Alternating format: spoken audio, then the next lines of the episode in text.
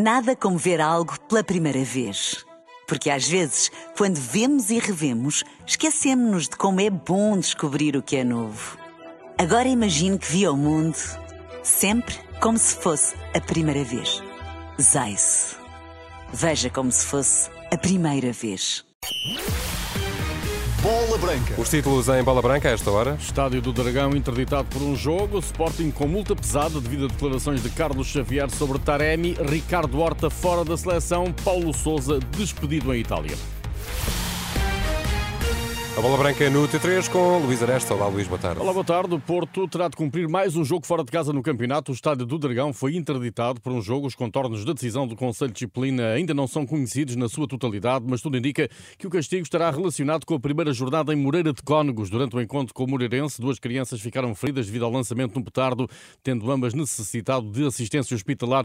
O adepto responsável pelo rebentamento acabaria detido pela GNR. Além da interdição do estádio do Dragão por um jogo, o Porto terá de pagar 8.670 euros. E não será a única multa devido a agressões com bandeiras por adeptos esportistas a agentes da PSP em Vila de Conde. O Porto também terá de pagar 7.650 euros. Já o Sporting foi multado em 15 mil euros devido aos comentários inapropriados de Carlos Xavier na televisão do clube a propósito do avançado iraniano do Porto, Mehdi Taremi. Na seleção, Ricardo Horta foi dispensado do estágio devido a limitações físicas. O selecionador Roberto Martínez não chamou substituto para o avançado do Braga. Portugal está a uma vitória de garantir o apuramento para o Europeu da Alemanha, o que pode acontecer já esta sexta-feira diante da Eslováquia no Dragão. Rafael Leão justifica a boa campanha portuguesa com a forma como o grupo tem interpretado as ideias do selecionador e descarta facilidades. Eu não acho que tenha sido fácil ou simples. Estamos a conseguir eh, entender bem aquilo que o, que o nosso treinador quer que nós metamos em, em, jogo. A sua ideia de jogo nós conseguimos uh, encaixá-la muito bem, os jogadores estão, estão confortáveis, estão, estão a dar boa resposta em cada jogo e acho que isso tem sido um fator, um fator importante. Rafael Leão espreita um lugar no 11 frente à Eslováquia, mas reconhece que não tem eh, espaço garantido no 11 nacional. Dou sempre o máximo para estar presente na equipa titular, mas se não tiver, não é algo que vai me deixar triste ou desmotivado, porque nós temos um leque de jogadores com muita qualidade, jovens e os mais velhos também. Portanto, eh, estou aqui, estou aqui sou mais um para, para, para ajudar. A seleção treina esta hora na cidade do futebol. A UEFA nomeou o grego Tazos Sidiropoulos para dirigir a recepção da seleção portuguesa à Eslováquia. Ainda voltaremos ao espaço das seleções. Antes, o chumbo a Gonçalo Inácio. Bola Branca teve acesso ao relatório do Gabinete de Prospeção do Newcastle, onde se pode ler que o central do Sporting não registrou progressos, tendo estagnado na sua evolução. Os observadores do emblema inglês concluem que os 60 milhões de euros pedidos por Frederico Varandas eh, por Gonçalo Inácio seriam um valor excessivo por um jogador que correria o risco de ser suplente.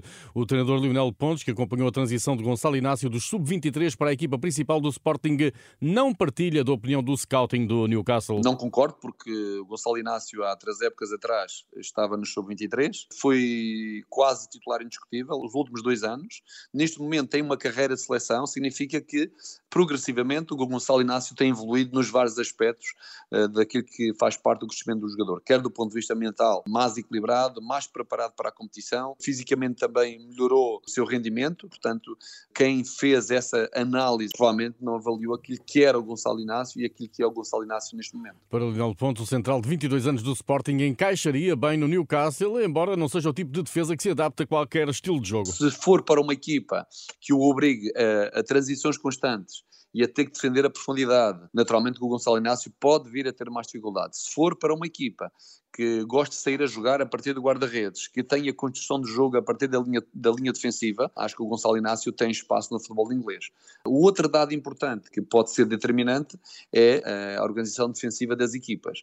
O Gonçalo Inácio numa linha de 4 poderá ser diferente de uma linha de 5, mas uh, considero que no Newcastle, que são equipas que gostam de jogar, que gostam de construir, o Gonçalo Inácio tem espaço perfeitamente. Final pontos sobre Gonçalo Inácio, descartado pelos observadores do Newcastle. O melhor defesa do mês de setembro na Primeira Liga, Diomanda, do Sporting.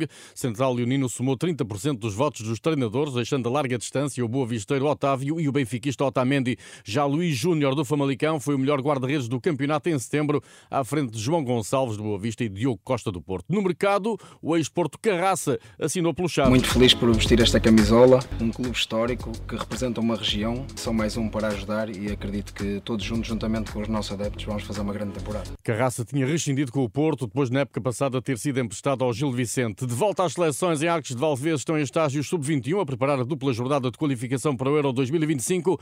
Rafael Rodrigues, defesa do Benfica, sente um grupo unido em torno do objetivo de garantir rapidamente a qualificação. É um grupo muito bom, muita qualidade, uh, jovem, uh, tem muita gente, muitas caras novas, mas uh, estão todos integrados da melhor maneira possível. já, já nos conhecíamos praticamente todos.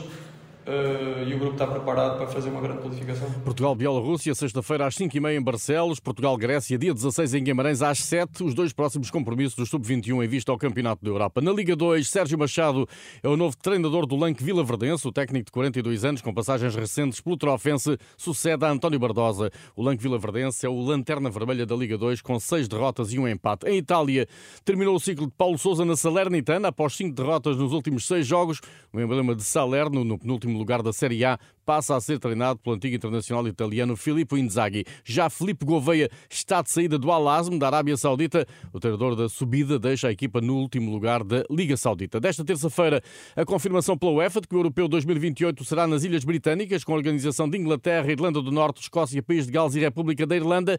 Quatro anos depois, o Euro 2028 terá como países organizadores Itália e Turquia. No outro plano, o organismo que tutela o futebol europeu recuou na intenção de permitir à Rússia disputar a fase de qualificação do Europeu de Sub-17, isto depois de 12 países terem reafirmado que boicotariam os jogos com a seleção russa. A Renascença tentou saber se Portugal foi um dos países que se opôs à reintegração da Rússia no escalão Sub-17. Até ao momento não obtivemos, não obtivemos resposta da Federação. No futebol feminino, com Jéssica Silva de regresso às opções de Filipe Patão, o Benfica já está em Chipre, onde esta quarta-feira tentará colocar-se em vantagem sobre o Apollon para atingir pela terceira vez a fase de grupos da Liga dos Campeões. A treinadora do Benfica analisa o adversário. Tendo em conta o número de jogos que temos disponíveis do, do adversário, que acabam por ser poucos, sabemos que vai ser uma equipa objetiva uh, e não vai ser uma equipa tanto de andar em posse, principalmente na sua primeira fase de construção, não, não vai ser uma equipa que vá correr grandes riscos nesse momento e que vai acabar por praticar um futebol mais direto para chegar à baliza. O Apollon Benfica de qualificação para a Liga dos Campeões Feminina esta quarta-feira às duas da tarde em Limassol, eh, Chipre, segunda mão da manhã, oito dias, no Seixal.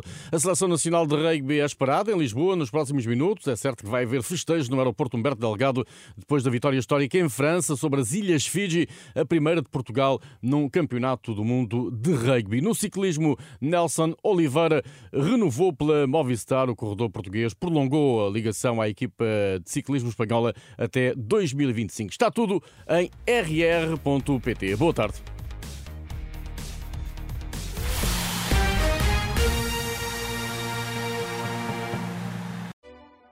Nada como ver algo pela primeira vez.